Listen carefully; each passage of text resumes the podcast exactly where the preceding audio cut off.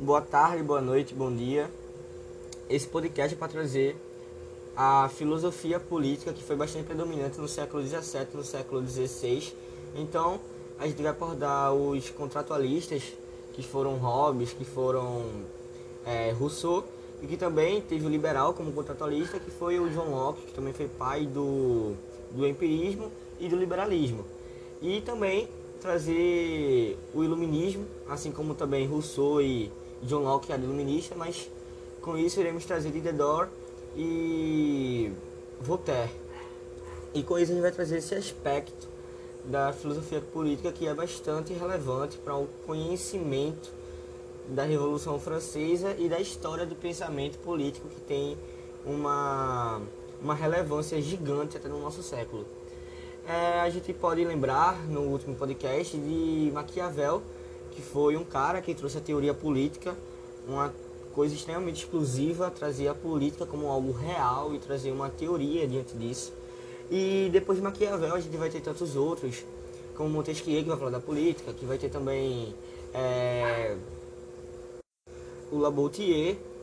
E com isso a gente vai ter uma série de pensamento político que vai ficar predominante no século XVI, no século XVII. A gente vai ter o Iluminismo, que vai ser conhecido como é, a, racionalidade, o século das luzes, de trazer esse pensamento político racional e que vai trilhar um caminho que vai ter grande predominância e influência na Revolução Francesa.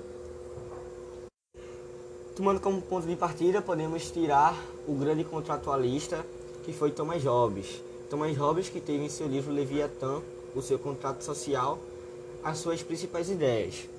Para vocês sintonizarem, contrato social é toda uma repercussão de ideias que trazem que devem ser aceitas socialmente como um contrato. Estar nesse âmbito social para que todos tenham para si e que consigam ter o melhor convívio possível a partir desse contrato social. Então, como já falei, os contratualistas foram John Locke, Rousseau e Hobbes, que foi o primeiro percussor é, do contrato social. Então, em Leviatã, o contrato social de, de, de Hobbes, ele vai trazer essas primeiras ideias que vai entrar em uma dialética profunda, um debate profundo com Rousseau. É, no, no Leviatã, Hobbes vai trazer um pensamento extremamente importante, que é a sua pensamento pessimista diante do nosso âmbito social. Pensamento pessimista de enxergar que o homem é o próprio mal diante da sociedade. Que o homem é o lobo do homem, sua célebre frase. É, com isso, ele quer dizer que o homem sempre vai estar posto a fazer o mal. Tendo posto a fazer o mal, sempre vai existir o mal em uma sociedade. O homem sempre pode estar com medo de outro homem, porque uma vez que eu tenho liberdade, eu posso fazer o mal ou não fazer o mal. E tendo essa brecha para fazer o mal, a gente sempre vai ter oportunidade sempre vai ter evidências e, e casos para fazer o mal. Se você quiser refutar Hobbes, você tem primeiramente que enxergar toda a história humana e conseguir enxergar todos os conflitos diante dela.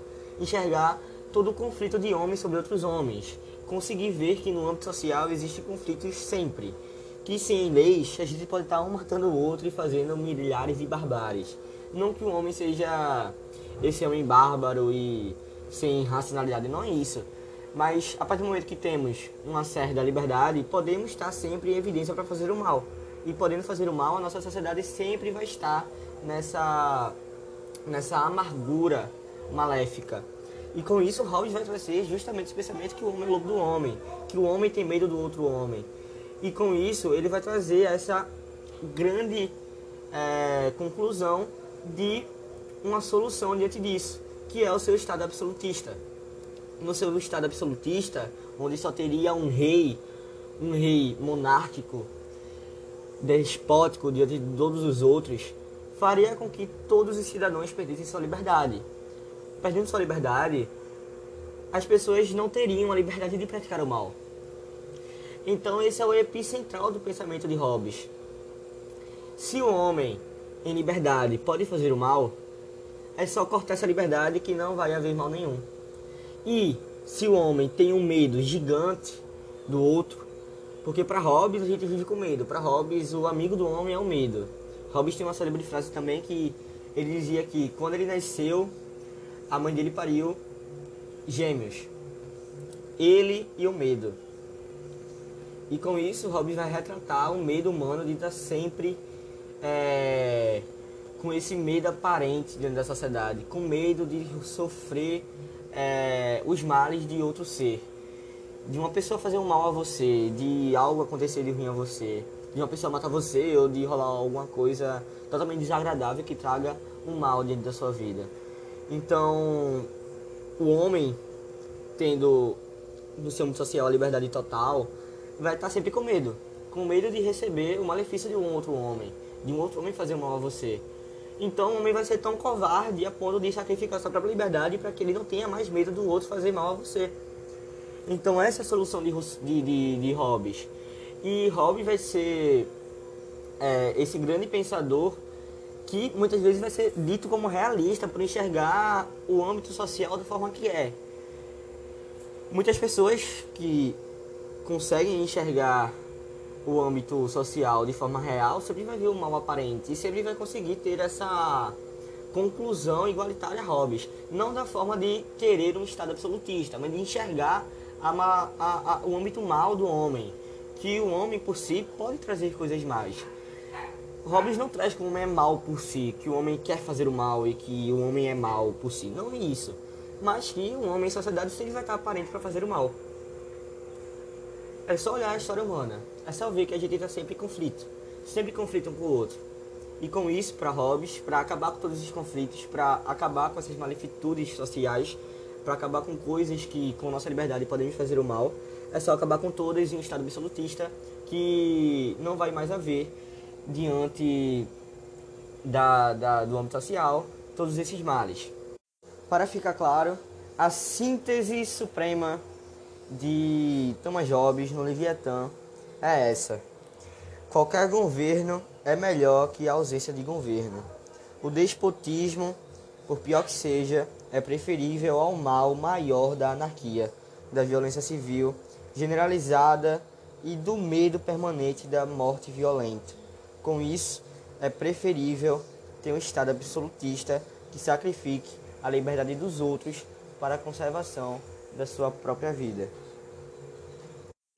Com isso, Thomas Hobbes vai trazer é, a célebre frase também da guerra contra todos, do conflito diante de todos, que o homem vai estar sempre numa guerra contra todos e sacrificar toda liberdade é melhor para sua própria autopreservação. É, Thomas Hobbes foi uma dinamite em uma filosofia política que estava surgindo ali e que é palco de debate até os dias de hoje tendo como oponente a filosofia de Rousseau. Rousseau que entra em conflito é, com Hobbes no seu grande livro o, A Origem da Desigualdade entre os Homens. E com isso, Rousseau vai trazer essa investigação do homem antes da sociedade, do homem selvagem, do homem é, da forma que era antes desse contato social. Além disso, Rousseau vai investigar também é, como surgiu essa desigualdade social, já que no nosso direito natural nascemos iguais a todos os outros, porque existe essa desigualdade e como surgiu essa desigualdade. Então, com isso, Rousseau vai trazer uma investigação brilhantíssima de ver o homem antes da sociedade, da forma que era, como ele era e como ele veio nessa evolução humanitária de ter esse contato social. Com isso, na origem da desigualdade entre os homens, Rousseau já vai trazer a perspectiva de não se comprometer a colocar o anacronismo diante do homem selvagem. O que é isso? O anacronismo é quando a gente impõe valores atuais, pensamentos atuais, conceitos atuais a algo que está lá atrás, não tem nada a ver com o que é hoje. Então, Rousseau já fala que não se deve colocar uma perspectiva social de conceito de amor, de ódio, de justiça e de tais coisas sobre um homem selvagem que está lá atrás que não tem nem essas definições sociais porque ele ainda não viveu. Então, com isso, é, Rousseau já vai trazer a perspectiva de que o homem não sabe nem o que é mal, nem o que é bom, e nem o que é justiça. Né? Ele só sabe, ele só é em si, ele só é. Isso é o que está lá. Ele está vivendo como nômade, não tem nem esses conceitos sociais, porque ele ainda não vive nesse âmbito social. Mas, com isso, Rousseau também vai trazer a, de início essa discordância do pensamento de Hobbes, de que o homem não era mal, de um, que o homem não era conflituoso com o outro, que o homem não estava em uma guerra contra todos. Rousseau já trata que o homem tinha uma empatia primitiva diante do outro. É, Rousseau não chega a falar que o homem é bom e a sociedade o corrompe, como a gente está acostumado a ouvir por aí.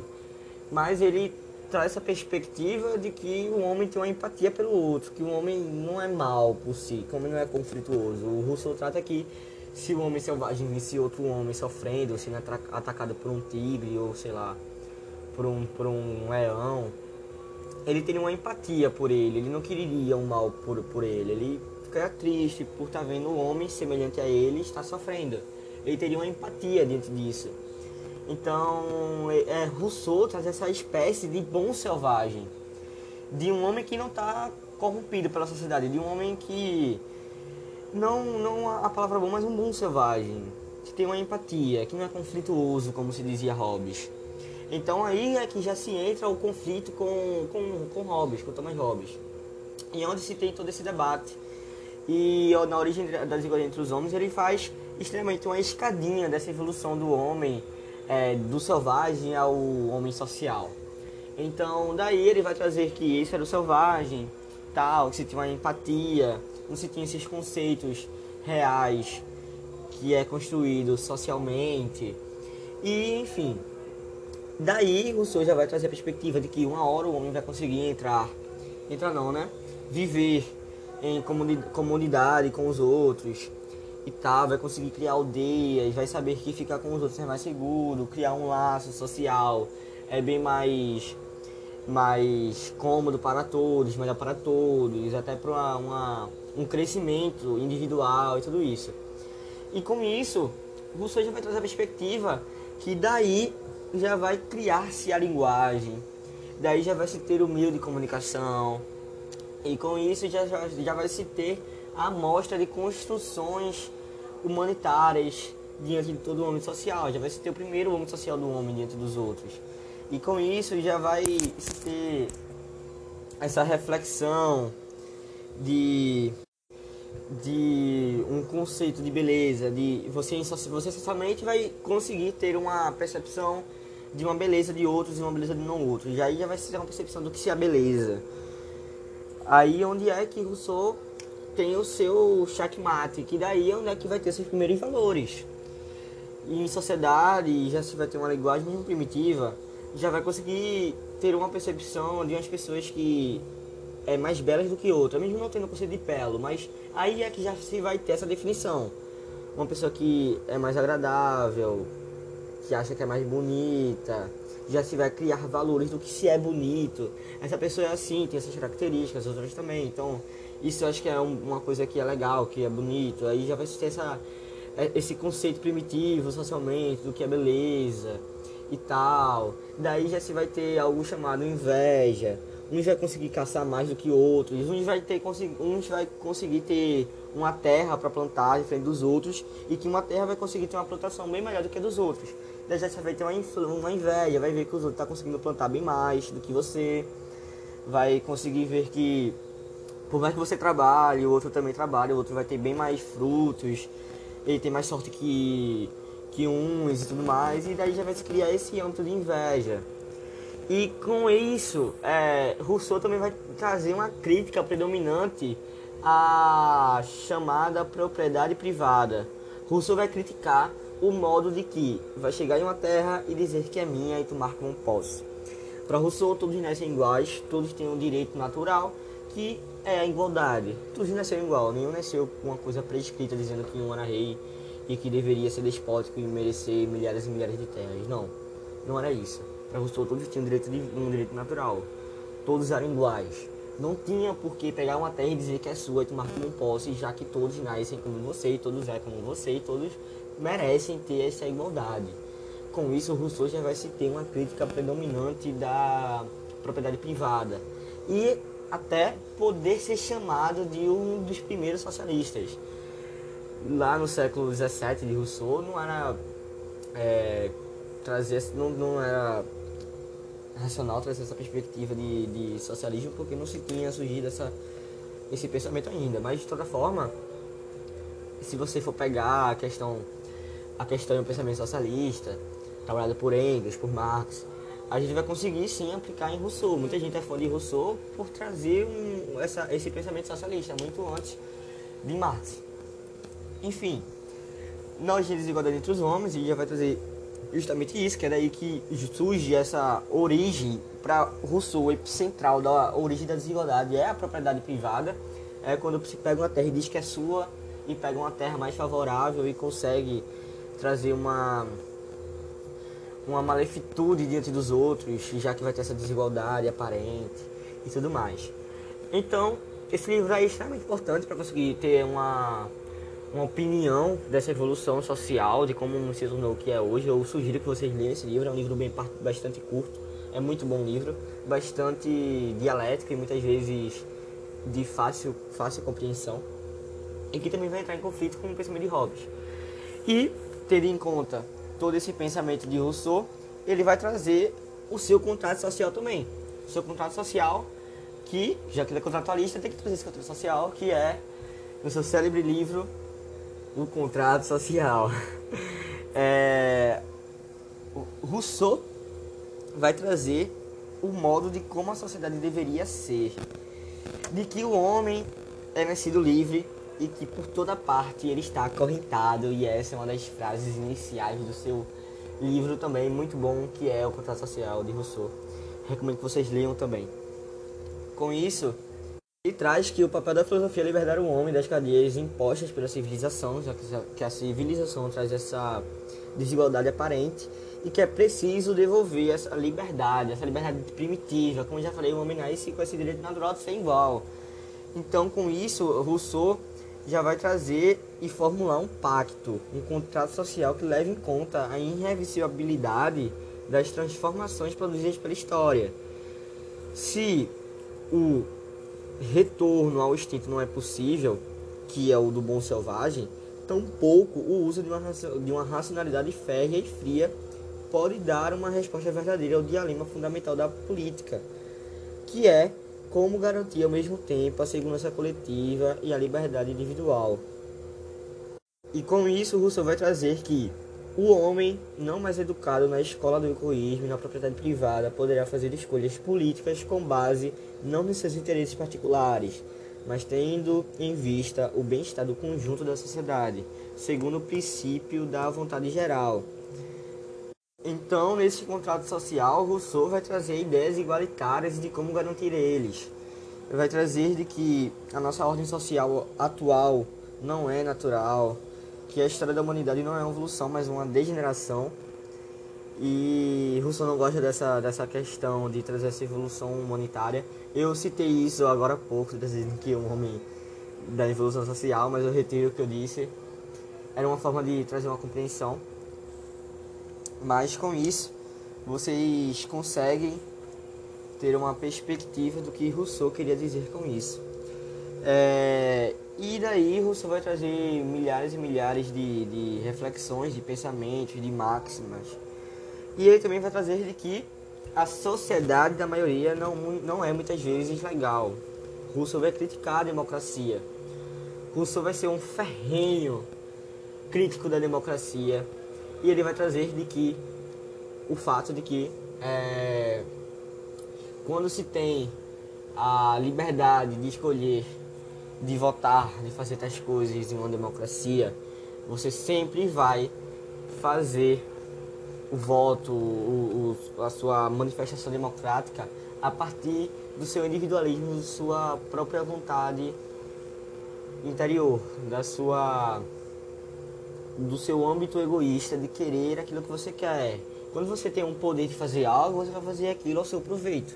Se você for votar em algo, se você for um ativista político, você vai fazer isso a, a, a algo que é a sua perspectiva, a sua vontade, a, ao seu querer. Isso, isso é na, na, na oratória de Rousseau, claro. Não é o que estou dizendo isso, é Rousseau.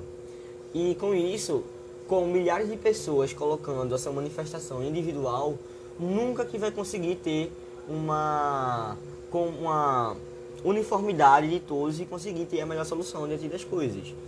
Vai ser meio que impossível para Rousseau. É uma crítica válida, claro. Rousseau vai trazer basicamente que quando a gente tem total liberdade para ter em uma democracia nossas manifestações, a gente sempre vai ter essa perspectiva de trazer a nossa vontade, a nossa visão, a nossa própria individualidade sobre tais coisas. E com isso nunca vai se ter uma uniformidade com o todo. E isso pode ser muitas vezes totalmente maléfico, já que não vai se ter uma uniformidade, não vai ter um consenso da maioria. Isso é basicamente o pensamento de, de Rousseau. É, se vocês quiserem mais saber sobre o contrato social, eu prefiro que vocês pesquisem, porque se eu falar do contrato social de Rousseau, eu vou gastar milhares de minutos de vocês. Mas é basicamente um contrato que funda a sociedade, que deve garantir ao mesmo tempo a liberdade individual e o respeito às normas comuns. Muitas, muitas filosofias constitucionais atuais são movidas e é, ligadas à primeira reflexão de Rousseau. E isso é bastante importante. E Rousseau também, no contrato social, vai ser bastante crítico de imposições religiosas diante das coisas. Ele vai ser um crítico da, da Igreja Católica. Mas eu sugiro que vocês leiam e consigam ter uma total visão ampla diante disso. O nosso terceiro contratualista, que também é o pai do liberalismo, é o John Locke. John Locke é bastante, bastante, bastante, bastante importante para toda filosofia liberal. O liberalismo que se é citado na pauta política, mas que é, junto com Adam Smith, é, John Locke foi um pai do liberalismo. E, é, John Locke prefiro chamar de o pai do liberalismo social, que aí se tem milhares e milhares de pautas liberais, a gente vai ter o liberalismo econômico, a gente vai ter o liberalismo social. O liberalismo econômico viria com Adam Smith, da sua formulação na riqueza das nações, na sua pauta e como se seria a economia com a vivência liberal. Mas a gente já tem o John Locke como pai antes do Adam Smith por ele tratar do liberalismo social. E esse liberalismo social já se pauta na liberdade individual de cada um e do respeito sobre elas. Vai trazer um Estado constitucional que vai ter como direito, direito não, né, dever garantir a liberdade de cada um. É, com isso, é, John Locke vai ser um, um grande defensor da tolerância religiosa. Ele vai ser um dos primeiros defensores da tolerância religiosa. Ele vai trazer um manifesto diante disso, vai trazer de que é, não tem porquê estarmos sempre nessa contínua imposições de valores sobre as outras pessoas.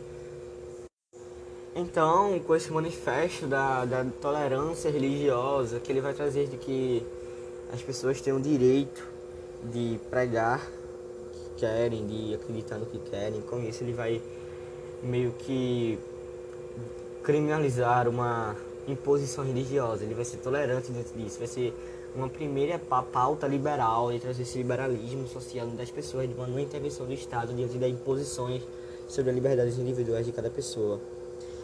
Com isso é então com isso é Locke vai trazer os seus princípios da democracia liberal, de trazer do Estado como um, um órgão que guarda os direitos naturais dos cidadãos, que não pode agir desse contrário e que tem que proteger os cidadãos dos abusos do poder, tem que se trazer também essa divisão no poder que depois vem a ser citada por Montesquieu, que vou falar daqui a pouquinho. É, com isso, é, o Bloch também vai trazer da propriedade privada, que é um direito natural e negociável, a propriedade privada que é algo primordial no pensamento liberal, e com isso, é, Rousseau, Rousseau não, Locke vai trazer justamente essa sua primeira pauta liberal. Enfim, Locke também vai ser meio que hipócrita certas coisas, vai ser contraditório certas coisas também. Locke era a favor do direito natural, era uma, foi um pai do liberalismo, que foi bastante importante para ter essa, essa nossa definição e aplicação da nossa liberdade social. Claro que, como Locke também citou, como Rousseau também citou, respeitando o contrato social, respeitando o limite e não invadir a vida dos outros, não fazer mais aos outros e nem ser um, um canalha dentro da sociedade. É, com isso, é, a, a, hipocrisia de Locke, a contraditoriedade de Locke também vem na sua tolerância e os seus limites, que é onde ele traz que deve se respeitar as liberdades religiosas dos outros. Mas, de forma alguma, uma sociedade democrática deve aceitar qualquer seita secreta e obediente a um país estrangeiro, assim como também não pode permitir o ateísmo, que para Locke é sinônimo de imoralidade e falta de responsabilidade. E também com isso Locke gera polêmica do escravismo. Locke foi um grande fundador do liberalismo, que trouxe essa importância social que temos hoje, mas que no seu tempo, quando se tinha toda essa filosofia, era escravocrata. Ele tinha seus escravos e era a favor de uma certa escravidão. De toda forma, é, a gente consegue reconhecer todo o fundamento histórico aplicado de cada pessoa, a gente consegue ver os erros de Locke e as suas aplicações extremamente relevantes a toda a história do pensamento. Com isso, a gente vai ter é, o nosso fechamento com os iluministas, que foram Montesquieu, Diderot e, e Voltaire. Locke e Rousseau também foram grandes iluministas, mas como eu já falei, eles não na pauta contratualistas. Agora eu vou citar esses três como no âmbito é, iluminista. O iluminismo, como vocês já sabem, já estão cansados de saber, creio eu, foi o pensamento racional de trazer uma de luzes, como é citado no senso comum, de trazer uma, uma reflexão e um pensamento social longe da, da imposição religiosa, longe da imposição monárquica, que vai se ter essa liberdade e essa grande reflexão sobre pautas sociais e humanitárias. A gente vai ter o Montesquieu, que foi bastante importante e que a sua ideia teve grande relevância em toda a história política, que é o grande fundador da nossa divisão política, que é o legislativo, o judiciário e o executivo. Para Montesquieu, no tempo monárquico, lá no século XVII, já que o iluminismo estava fundamentado na, no âmbito social monárquico, que o iluminismo já veio para tirar uma contraditoriedade disso. Montesquieu trouxe que o poder era muito para um homem, que o poder sendo para um homem só poderia ter o despotismo. Como a gente poderia ter essa confiança total em um homem, já que ele pode fazer o mal diante de todo o poder que ele tem.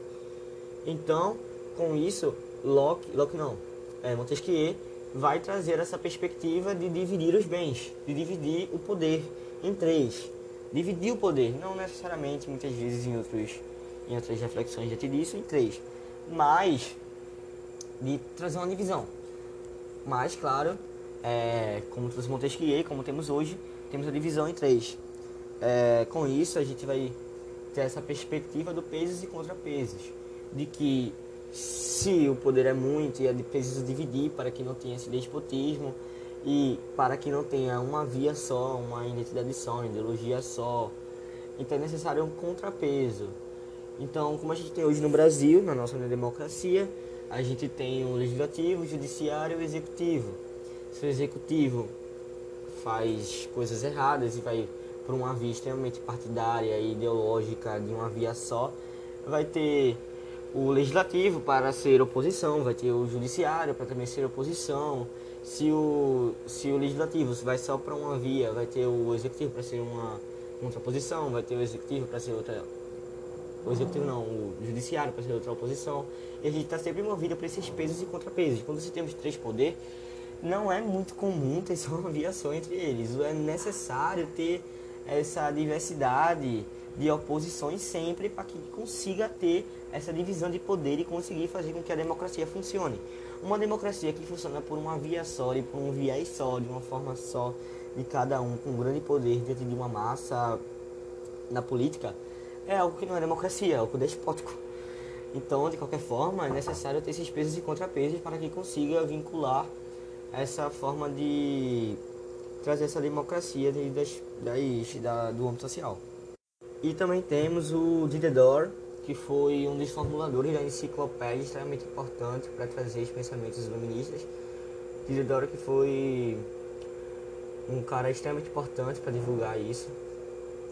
Foi um grande crítico do, do, da igreja, do cristianismo, onde ele trouxe que era melhor ser ateu do que ir acreditar em um Deus extremamente vingativo, extremamente justiceiro. Com isso, o da vai ser um dos primeiros a trazer essa reflexão do ateísmo e da sua escolha de não ser inserido no âmbito cristão. É, com isso, Diodoro vai ter bastante influência no, no pensamento iluminista, que vai ser um, um, um cara extremamente importante, necessário e essencial para a divulgação de todas as ideias das, do, do, da filosofia iluminista, que também foi um grande amigo de Rousseau. E por último temos o Voltaire, que foi também um grande defensor da, da, da tolerância religiosa, da diversidade religiosa, mas que também foi um defensor da monarquia, claro que também rompendo com essa questão despótica de preferir um rei não monárquico. Não, um rei não absolutista. Um rei que fosse. Na, na, na linguagem de, de Voltaire, um rei que fosse legal. É, é, Voltaire não queria acabar com a, com monarquia, mas ele queria uma monarquia mais justa. Enfim, é, para nem falar vocês, já foram muitas palavras, já foram muitas filosofias. Eu espero que vocês já tenham compreendido todo esse pensamento político que é extremamente relevante para toda a história humana, já que nossas bases são fundamentadas nos iluministas, são movimentadas nos contratualistas, no liberalismo de, de John Locke, que é bastante importante para toda a cultura liberal, na qual temos grande evidência de estudo. E também com isso também temos é, Thomas Hobbes, que também é bastante importante para uma reflexão social realista. Eu espero que vocês tenham gostado. Se vocês tiverem alguma dúvida, vocês podem falar comigo. Tentei simplificar ao máximo para que o podcast não fique muito longo e que vocês consigam ter um entendimento claro sobre tudo isso. Enfim, se vocês tiverem alguma dúvida, falem comigo. Se vocês estiverem interessados em algo, deem uma busca maior. Procurem sobre a origem das desigualdade entre os homens. Procurem sobre o Leviatã de Hobbes quero que. Quero não, né? Eu gostaria muito que vocês tivessem uma curiosidade maior de Hobbes e tivessem uma busca sobre essa filosofia que é uma coisa extremamente é, necessária e importante para uma reflexão social de toda a nossa vivência. Não nossa vivência, não só nossa vivência atual, mas toda a vivência humana. Espero que vocês tenham gostado. E é isso. Bom dia, boa tarde ou boa noite para vocês.